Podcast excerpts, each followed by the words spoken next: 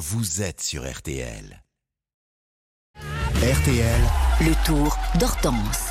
Bonjour Hortense Crépin. Bonjour Jérôme, bonjour à tous. Reporter de RTL sur ce Tour de France, vous nous racontez de l'intérieur cette 110e édition, le vélo, ses coulisses, ses à côté, du plat au programme de cette 11e étape aujourd'hui. Près de 180 km entre Clermont-Ferrand et Moulins. Une étape comme celle d'hier et de demain propice aux échappées. Et les échappées, c'est justement votre fait du jour.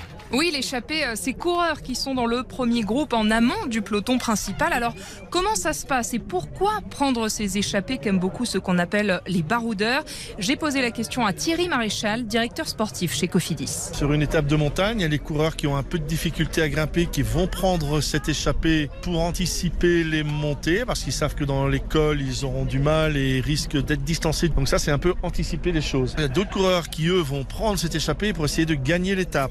Puis, il y a aussi euh, les coureurs qui sont plus ou moins classés au classement général avec 7, 8, 9, 10 minutes de retard en espérant que l'équipe du leader qui mène le peloton en général leur laisse un peu de temps pour regrappiller des places au classement général. Et l'échappée, ce n'est pas une décision qui se prend seule. Laurent Pichon de l'équipe Arkea Samsic. Bien sûr, euh, bah, il peut y avoir aussi une part de motivation. Des fois, ça peut se négocier, mais euh, la plupart du temps, non. Euh, les directeurs sportifs ont établi le planning euh, avant le départ, donc, euh, donc voilà. Car la difficulté sur trois semaines de course, c'est surtout de gérer son effort et de ne pas placer toutes ses forces sur une simple échappée. Oui, parce que ce n'est pas, qu'un, ce n'est pas parce qu'un coureur a pris une échappée qu'elle va aller au bout, Hortense. Oui, soit le peloton accélère et le coureur sera de nouveau fondu dans la masse. On dit qu'il est euh, repris, ça c'est logique.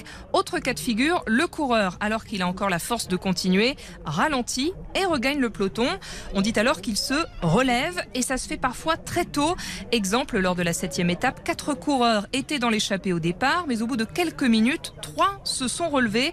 Ne restait qu'un homme, un coéquipier de Laurent Pichon. C'est quand même euh, rare, quoi. 4 coureurs devant et puis seulement un au bout de 5 km. Si tout le monde raisonne défaitiste avant le départ, euh, clairement, euh, c'est pas comme ça qu'on va animer les courses de vélo. Alors pourquoi faire ça? Pourquoi se relever? Thierry Maréchal. Disons que quand cette échappée est pas très conséquente et qu'on est sur des étapes de plaine et qu'on a quand même euh, 90% de chances que cette étape arrive au sprint, c'est un peu de la gestion d'énergie. Donc je pense qu'il est plus intelligent pour le coureur de retourner dans le peloton et d'attendre l'étape propice. Et enfin, un autre intérêt de se montrer avant de repartir dans le peloton, c'est d'afficher fièrement son sponsor, comme si le coureur devenait un, un VRP.